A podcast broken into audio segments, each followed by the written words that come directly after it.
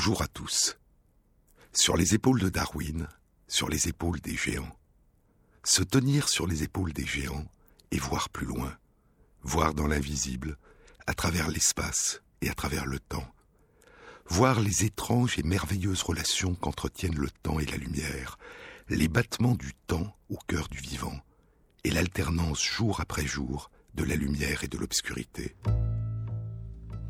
Je vous disais dans une précédente émission que l'univers vivant a calé le rythme des battements de son temps intérieur sur le rythme de l'alternance du jour et de la nuit. Sur le trajet apparent du Soleil dans notre ciel, sur le mouvement de toupie de notre planète, qui tourne autour de son axe et lui fait faire un tour complet autour de son axe en 24 heures, à une vitesse d'environ 1500 km à l'heure.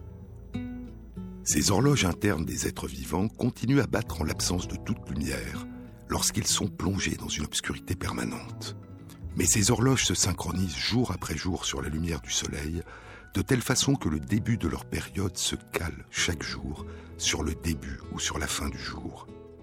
Et ces horloges internes permettent ainsi non seulement de répondre à l'arrivée et au départ de la lumière, mais aussi de l'anticiper, d'anticiper la nuit avant que la lumière ne s'efface, d'anticiper l'aube avant que la lumière n'apparaisse.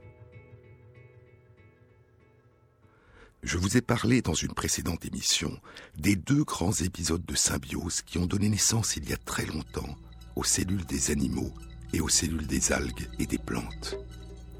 D'abord, il y a environ 2 milliards d'années, chez les ancêtres de toutes les cellules animales et végétales, une symbiose avec des alpha-protéobactéries qui a donné naissance aux mitochondries.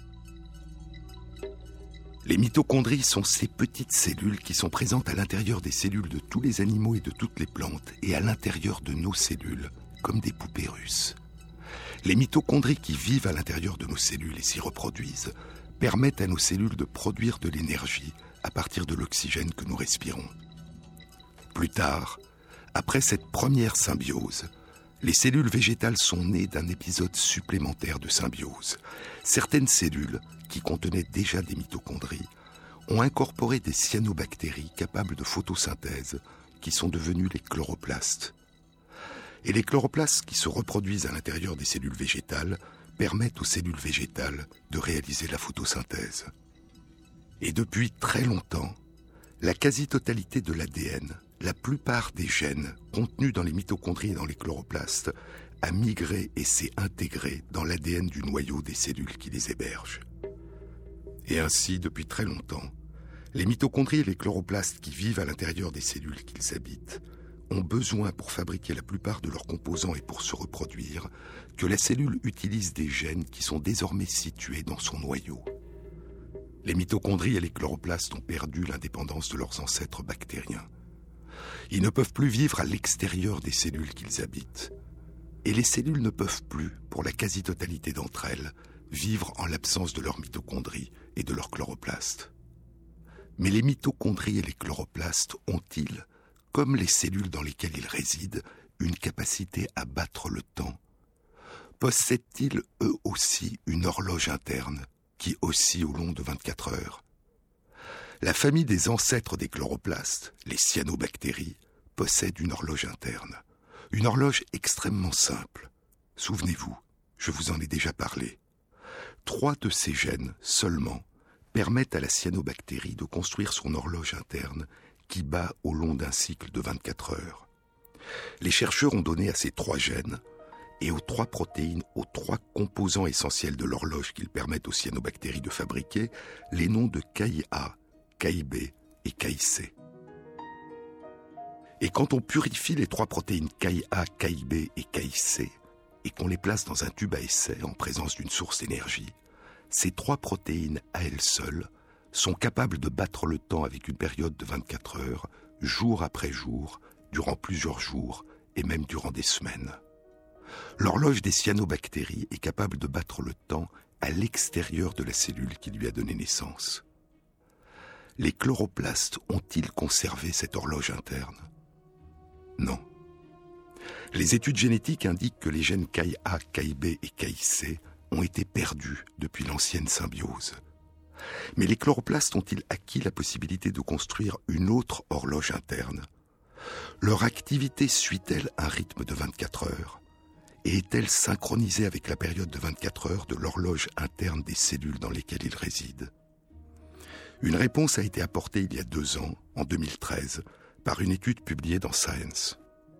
Elle révélait l'existence d'oscillations dans les activités des chloroplastes et dans la façon dont les chloroplastes utilisent leurs gènes. Et ces oscillations suivent un rythme de 24 heures. Mais les chloroplastes ne possèdent pas d'horloge interne. Ces oscillations sont dues à l'horloge interne de la cellule dans laquelle ils résident. C'est l'horloge interne que la cellule fabrique à partir des gènes présents dans son noyau qui fait battre le temps dans les chloroplastes avec une période de 24 heures. C'est l'horloge interne de la cellule qui met en résonance les battements du temps dans la cellule et les battements du temps dans ses chloroplastes. Les chloroplastes ne peuvent plus vivre seuls, à l'extérieur d'une cellule, et le rythme de leur vie est devenu celui de la cellule qu'ils habitent.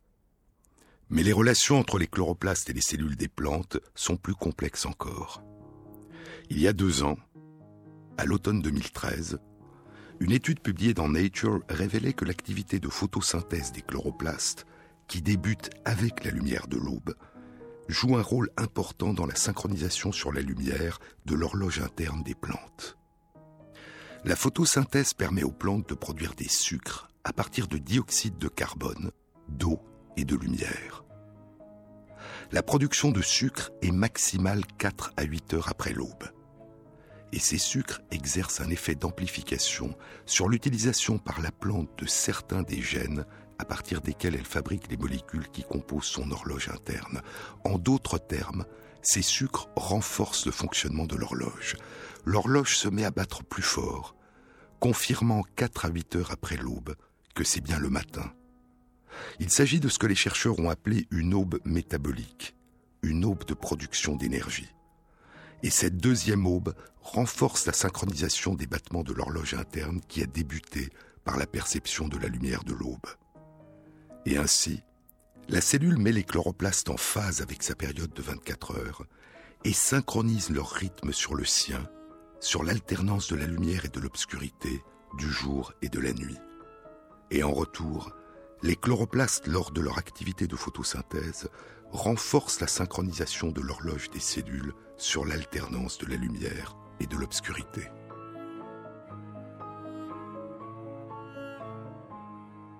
La symbiose s'est accompagnée d'une synergie, d'une complémentarité, d'une mise en résonance entre les battements du temps de la cellule et les battements du temps qui déterminent le rythme des activités des chloroplastes. Mais qu'en est-il des descendants de la première symbiose, les mitochondries, ces petites cellules qui habitent les cellules des animaux et des plantes? Une étude publiée en 2013 dans Science a exploré cette question chez des souris. Les chercheurs avaient étudié le rythme des activités de respiration des mitochondries, le rythme de leur production d'énergie à partir de l'oxygène. Et l'étude indiquait que la respiration des mitochondries oscille régulièrement avec une période de 24 heures et que leur pic de production d'énergie a lieu à la fin de la période de repos, à la fin de la période de sommeil, c'est-à-dire chez les souris, petits animaux nocturnes, à la fin de la journée. En d'autres termes, peu de temps avant le réveil, les mitochondries anticipent le début de la période d'activité et de recherche de nourriture des souris. Comme les chloroplastes des plantes, les mitochondries des souris ne possèdent pas d'horloge interne. C'est l'horloge interne des cellules des souris qui fait battre le temps dans leurs mitochondries avec une période de 24 heures et qui les synchronise sur l'alternance de la lumière et de l'obscurité, du jour et de la nuit, par l'intermédiaire des oscillations que l'horloge interne de la cellule fait naître dans la nature et la quantité des molécules que la cellule fournit aux mitochondries et qui déterminent leurs activités.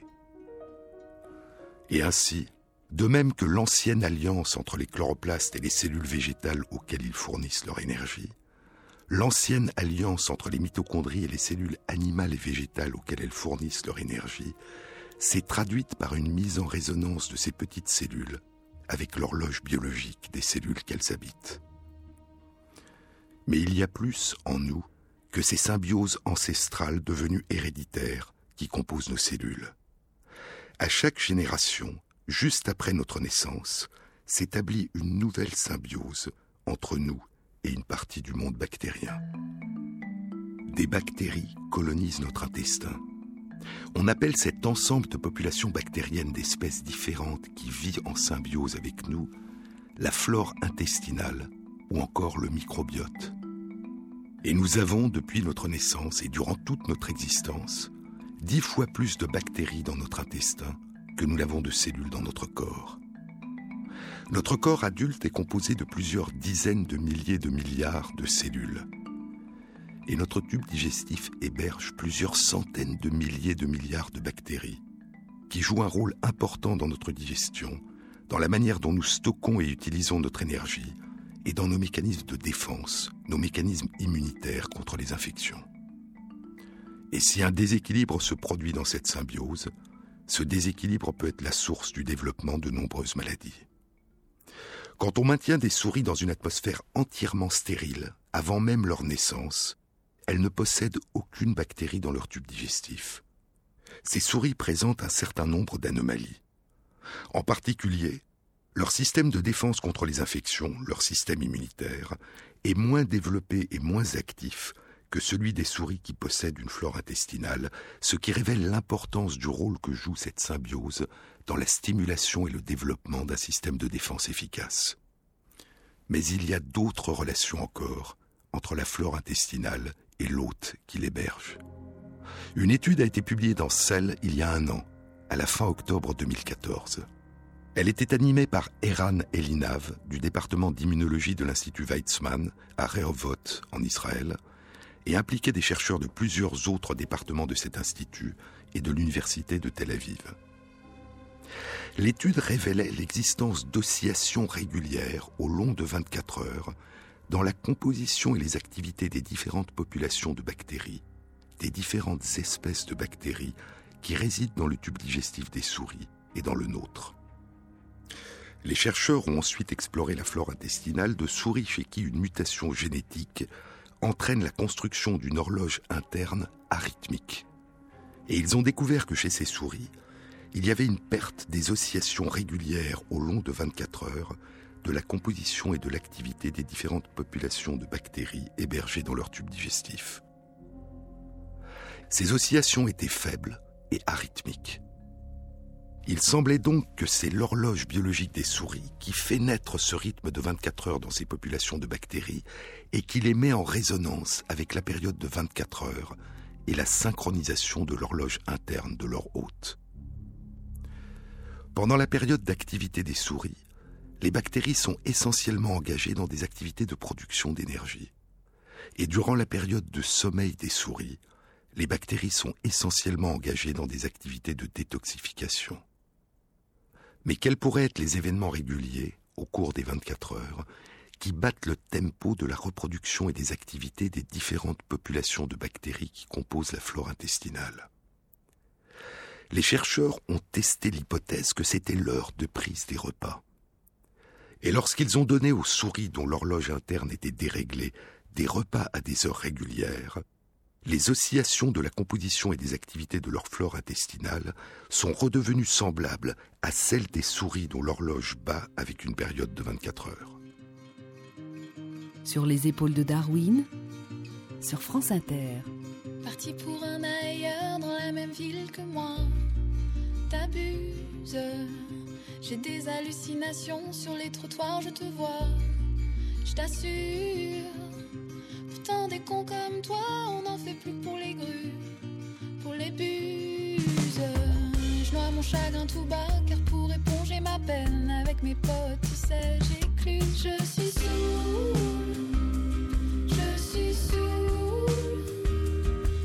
sous.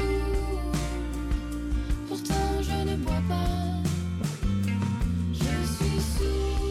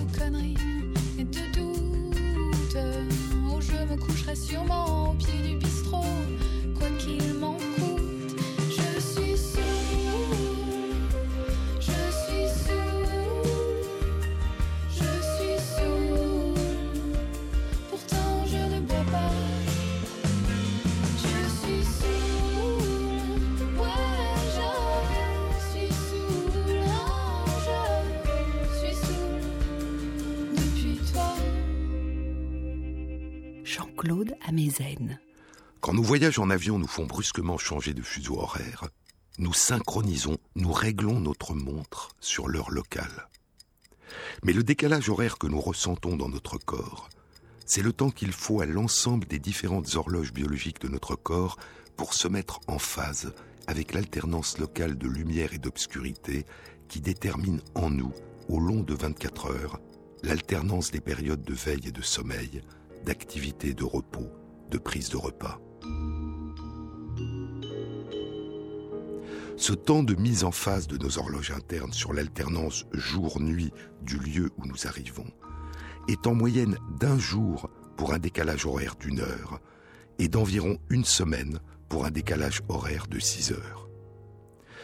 Et les décalages horaires soudains fréquents et importants, provoqués par exemple par le changement de fuseau horaire au cours de nos voyages ou par des changements d'horaire de travail au cours de notre vie professionnelle, peuvent provoquer des perturbations dans le fonctionnement de nos horloges biologiques qui peuvent retentir sur notre santé. Quand les chercheurs ont soumis des souris à l'équivalent d'une succession de décalages horaires de 8 heures, et quand ils ont exploré la flore intestinale des personnes qui avaient voyagé en avion et subi un décalage horaire de 8 heures, ils ont constaté un dérèglement du rythme de ces oscillations dans la flore intestinale. Et ainsi, c'est l'horloge interne de l'hôte, synchronisée par les horaires de ses prises des repas, qui bat le tempo de sa flore intestinale. Et il se pourrait que des perturbations dans le rythme de la composition et les activités de ces populations de bactéries jouent un rôle dans le développement des maladies liées à la multiplication des décalages horaires. Mais il y a un degré de complexité supplémentaire dans les relations entre ces différentes populations de bactéries et leur hôte. L'horloge interne de l'hôte imprime ses battements du temps à la flore intestinale. Mais la flore intestinale, en retour, joue un rôle dans les battements du temps de l'horloge interne de l'hôte. C'est ce que révélait une étude publiée il y a deux ans, en 2013, dans Cell. Elle était animée par Pierre Chambon, de l'Institut d'études avancées de l'Université de Strasbourg et du Collège de France.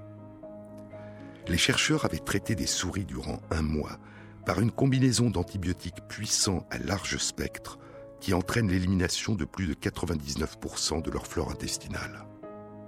Et ils ont exploré l'effet de l'élimination de la flore intestinale sur le fonctionnement de l'horloge interne des cellules de l'épithélium qui bordent l'intestin au contact des bactéries. Ils ont découvert que l'horloge interne de ces cellules se déréglait. En d'autres termes, la régularité des battements de cette horloge dépend de la présence de la flore intestinale. L'explication est la suivante. Normalement, l'horloge interne des cellules de l'épithélium qui bordent l'intestin induit à certaines heures de la journée la production par ces cellules de récepteurs qui fixent des produits libérés par les bactéries et qui y répondent. Et cette réponse renforce à son tour le fonctionnement de l'horloge. En l'absence de flore intestinale, l'horloge interne de ces cellules se bloque et les cellules cessent de fabriquer les récepteurs qui leur permettent de répondre aux produits bactériens.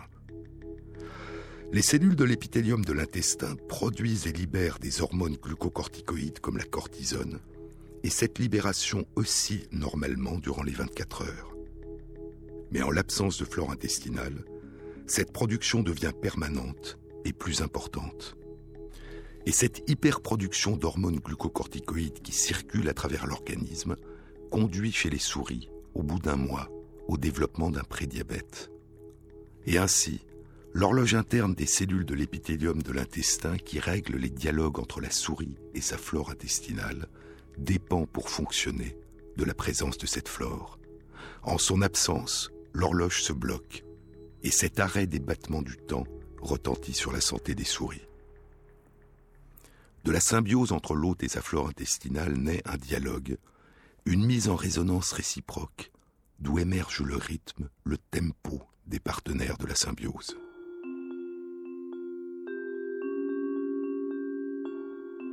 Qu'est-ce que le temps? Le temps lui-même n'a pas d'existence en tant que tel, dit Lucrèce. Le temps lui-même n'a pas d'existence en tant que tel, ce sont les choses et leur écoulement qui rendent sensible le passé, le présent, l'avenir.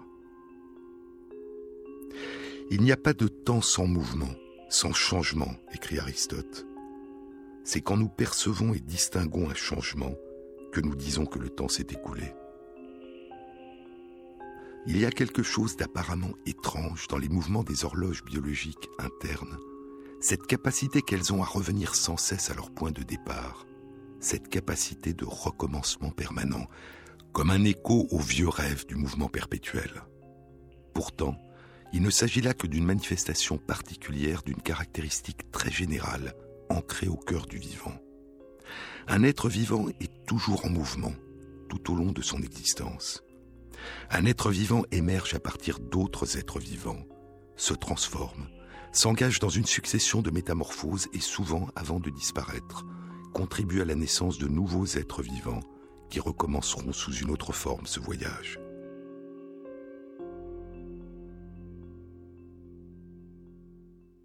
Ce qui caractérise les êtres vivants, c'est d'être des systèmes ouverts, qui échangent en permanence avec leur environnement, y puisant et y dissipant en permanence de l'énergie, renouvelant continuellement la substance dont ils sont faits, réalisant ce que le prix Nobel de chimie Ilya Prigogine a appelé des structures dissipatives, instables, émergentes, capables de s'auto-organiser et de se structurer dans l'espace et le temps.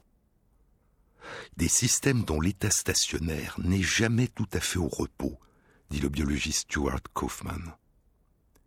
Et dans des conditions particulières, ces états stationnaires instables, dynamiques, peuvent prendre la forme d'oscillations de périodes constantes, qui s'éloignent de part et d'autre d'un état d'équilibre sans jamais s'y arrêter, revenant régulièrement à leur point de départ pour s'en écarter à nouveau. La forme des horloges biologiques qui battent les jours dans les êtres vivants.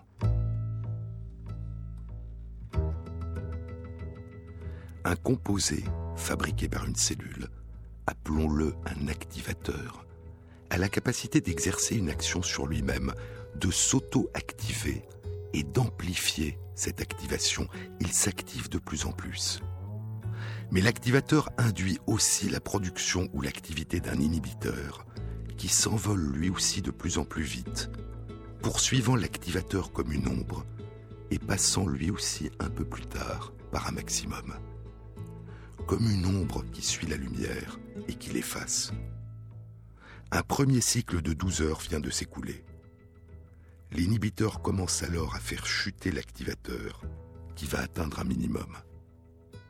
Mais la production de l'inhibiteur dépend de la présence de l'activateur.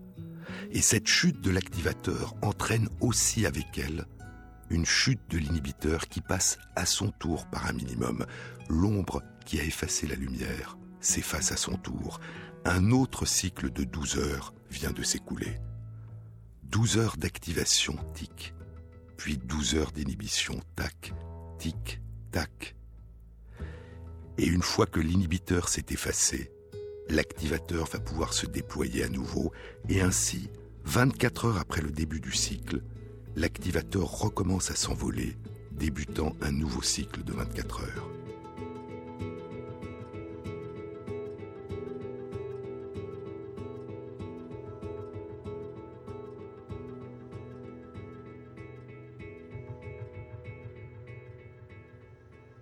C'est très schématiquement le modèle universel de fonctionnement des horloges biologiques qui permettent de produire des oscillations spontanées qui se maintiennent avec une périodicité constante de 24 heures.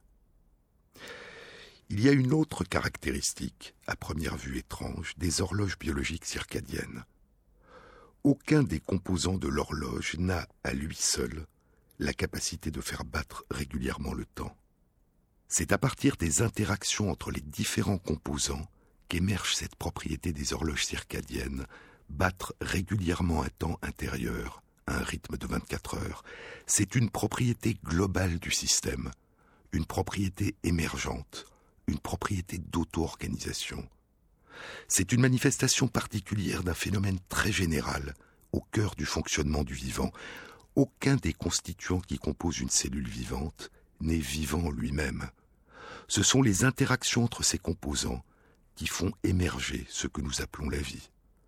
L'une des propriétés universelles des horloges internes est leur capacité à être insensibles aux variations de température. La plupart des réactions biologiques qui ont lieu à l'intérieur des cellules et des corps s'accélèrent quand la température augmente et se ralentissent quand la température diminue. Les horloges biologiques internes sont une exception. Elles n'accélèrent pas le rythme de leurs oscillations quand la température interne des cellules et des corps augmente, et elles ne diminuent pas ce rythme quand la température interne diminue. Cette propriété est l'une des causes de la robustesse de ces horloges, de la résistance de leur période de 24 heures aux fluctuations permanentes de leur environnement. Mais résistance au changement de l'environnement ne signifie pas déconnexion de l'environnement. Et ces horloges ont la capacité de se mettre en phase, de synchroniser leur cycle interne de 24 heures sur une composante de l'environnement extérieur qui suit le cycle d'alternance des jours et des nuits. Le plus souvent, il s'agit de la lumière, parfois de la température, et c'est de cette manière que les êtres vivants peuvent entrer en résonance avec les variations régulières de leur environnement au long du jour et de la nuit et s'y adapter.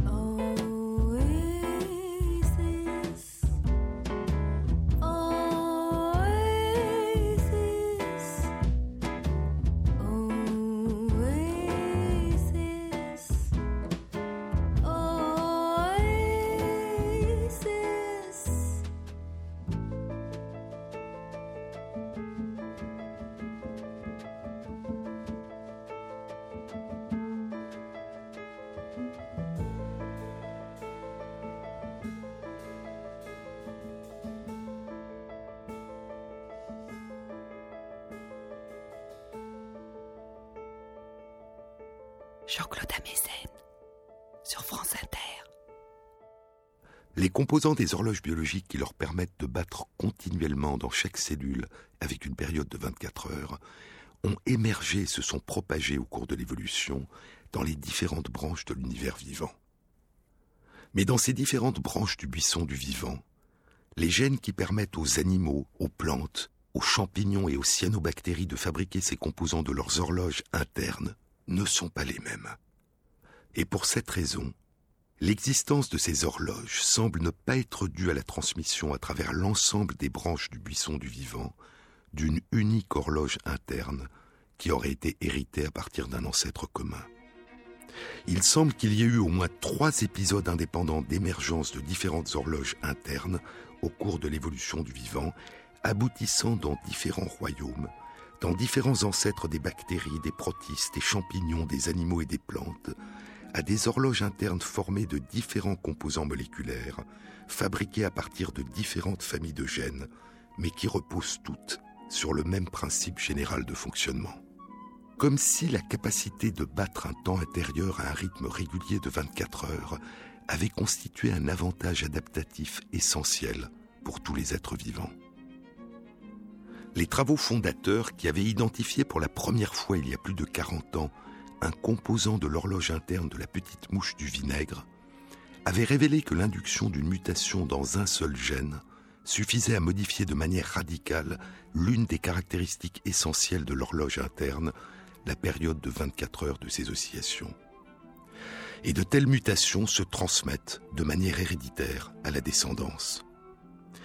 Alors que des mutations génétiques ont pu tout au long de l'évolution faire émerger chez d'innombrables êtres appartenant à différentes branches du buisson du vivant des horloges de périodes différentes de la période habituelle de 24 heures, comment se fait-il que les animaux, les plantes, les champignons et les cyanobactéries qui possèdent de telles horloges mutantes soient si rares dans la nature?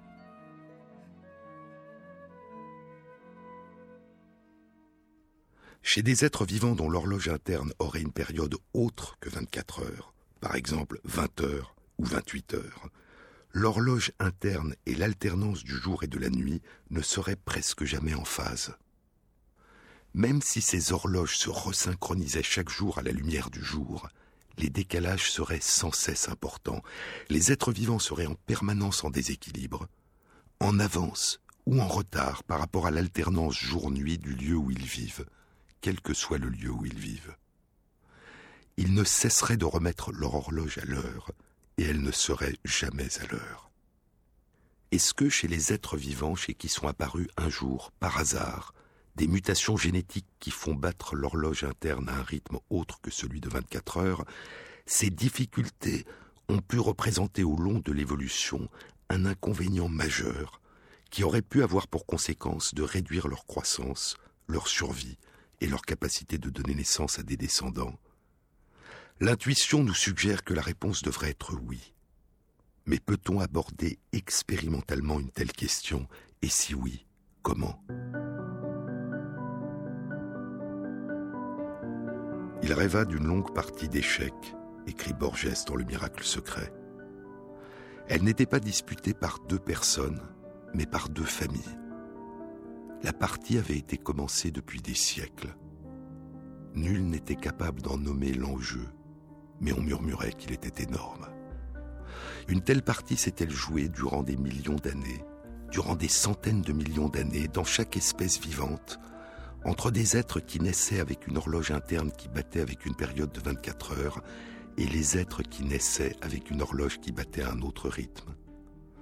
L'une des réponses à cette question a été apportée en 2005 par une étude publiée dans Science.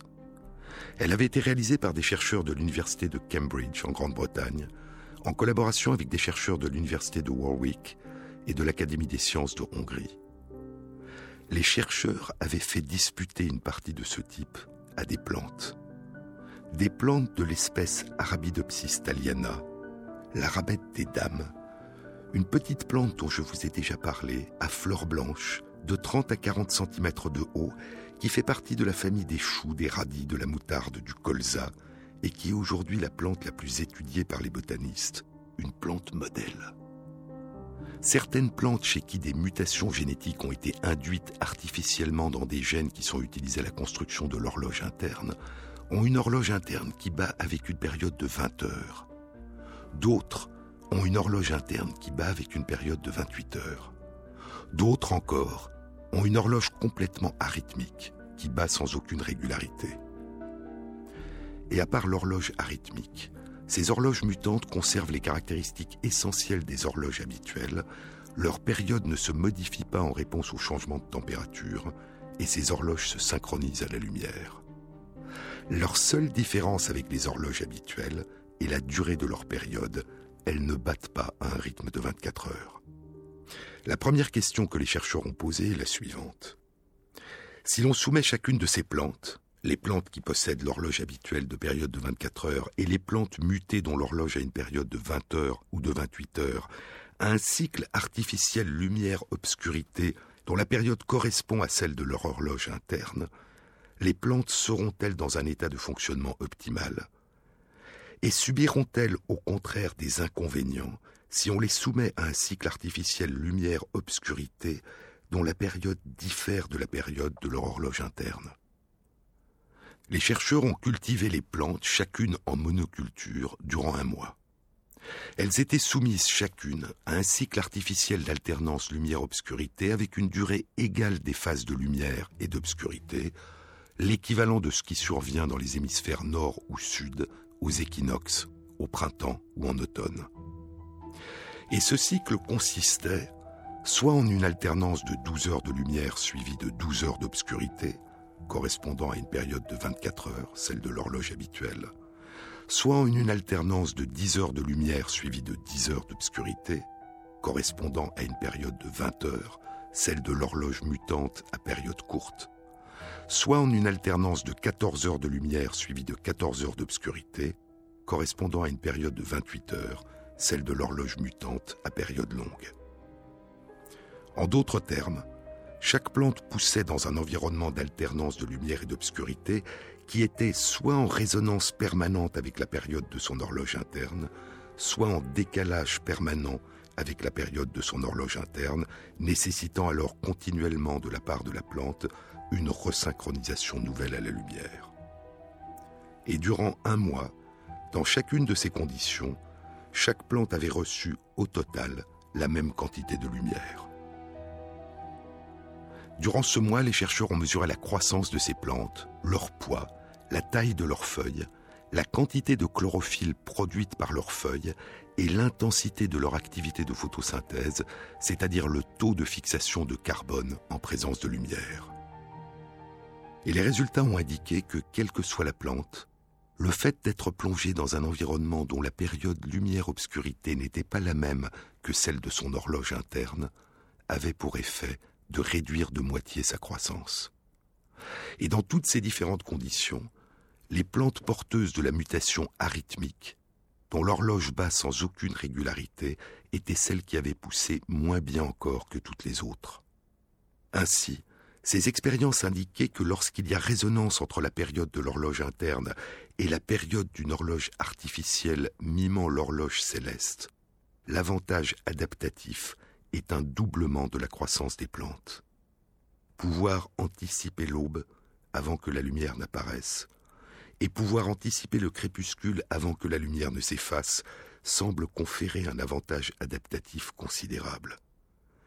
Et on peut imaginer les effets cumulatifs de cet avantage si on le projette à l'échelle de la succession des générations, à l'échelle de l'évolution du vivant.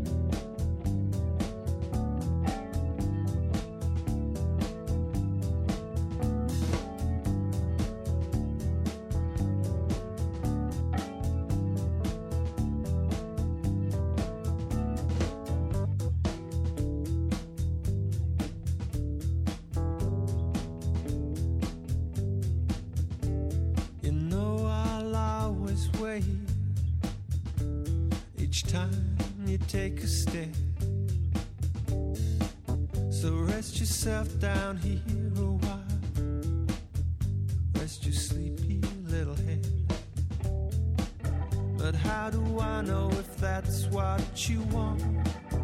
How do I know if you care? You better watch yourself. Away you're drifting.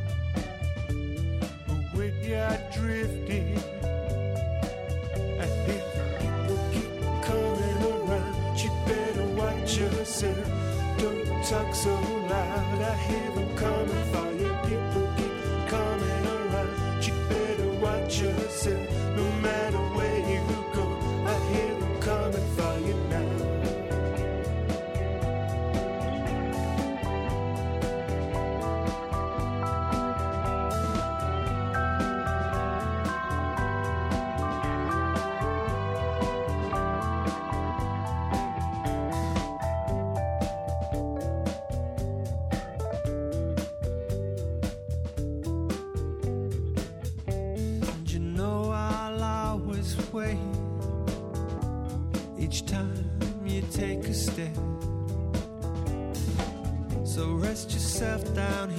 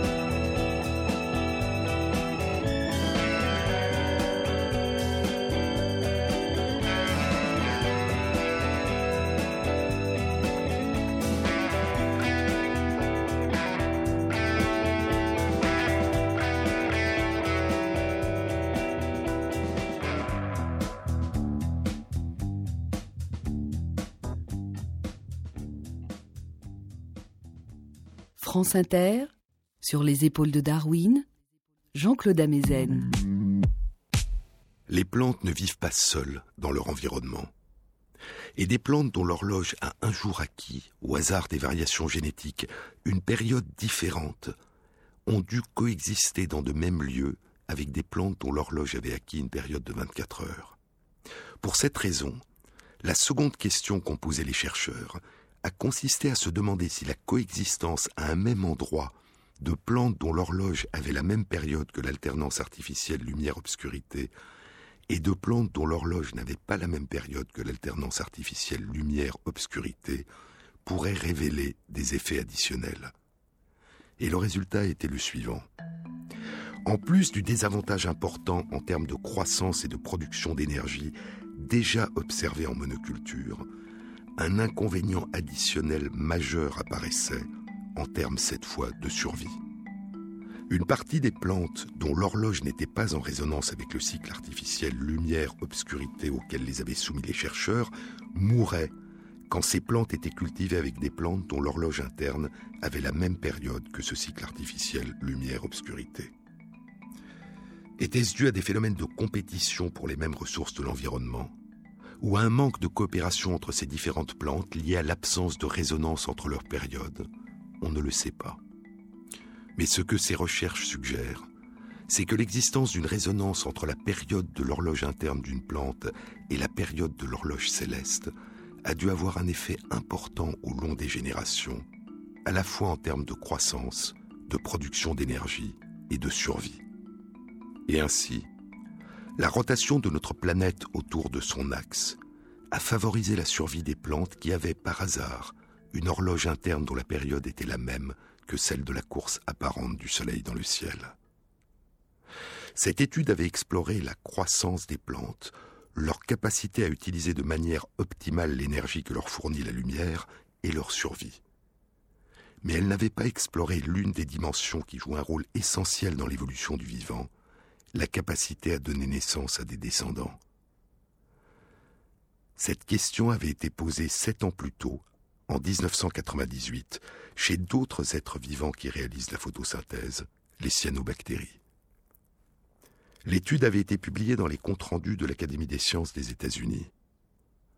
Elle avait été réalisée par trois des chercheurs qui venaient la même année 1998 de publier dans Science la découverte des trois gènes CAI-A, CAI-B et CAI-C qui permettent aux cyanobactéries de construire leur horloge interne.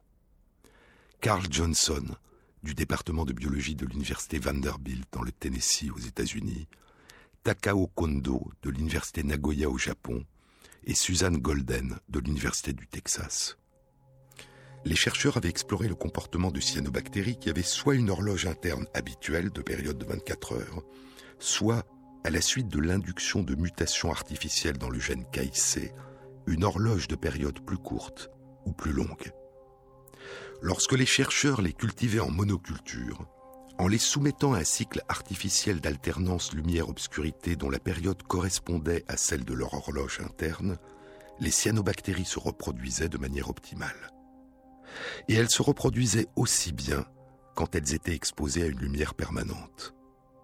Puis, les chercheurs ont cultivé ensemble les cyanobactéries dont l'horloge interne avait une période de 24 heures et celles dont l'horloge interne avait une période soit plus courte, soit plus longue, en les soumettant soit à un cycle artificiel d'alternance lumière-obscurité de période de 24 heures, soit à un cycle artificiel d'alternance lumière-obscurité de période plus courte ou plus longue. Et au bout d'une vingtaine de générations, seules survivaient les cyanobactéries dont la période de l'horloge interne était la même que celle du cycle artificiel lumière-obscurité de leur environnement les autres cyanobactéries avaient disparu.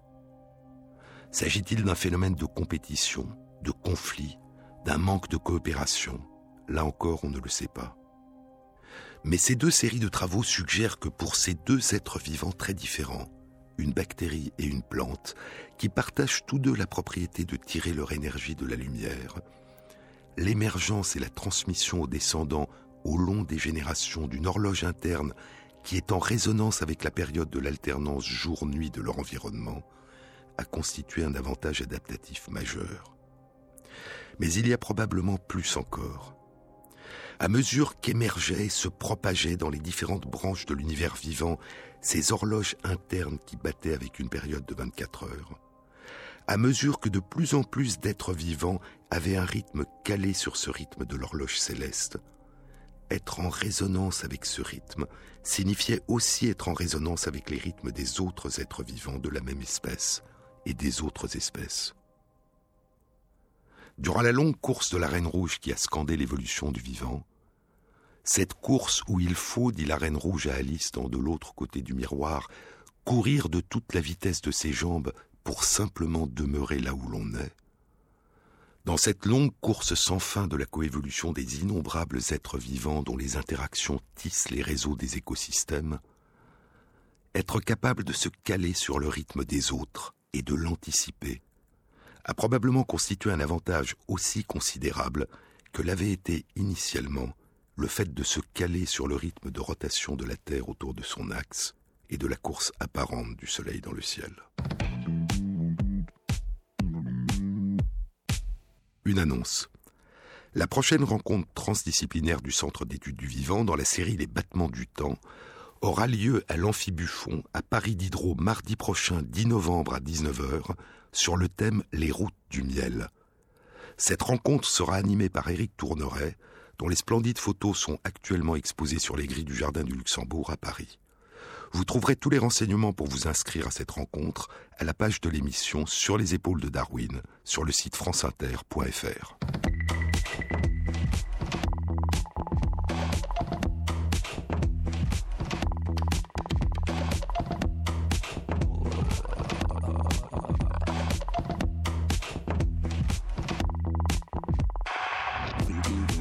Cette émission a été réalisée par Christophe Imbert avec à la prise de son Mathias Alléon, au mixage Bruno Poncelet et Jean-Baptiste Audibert pour la programmation des chansons.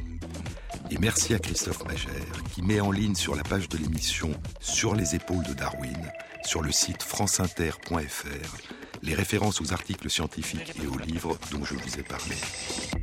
Bon week-end à tous. À samedi prochain.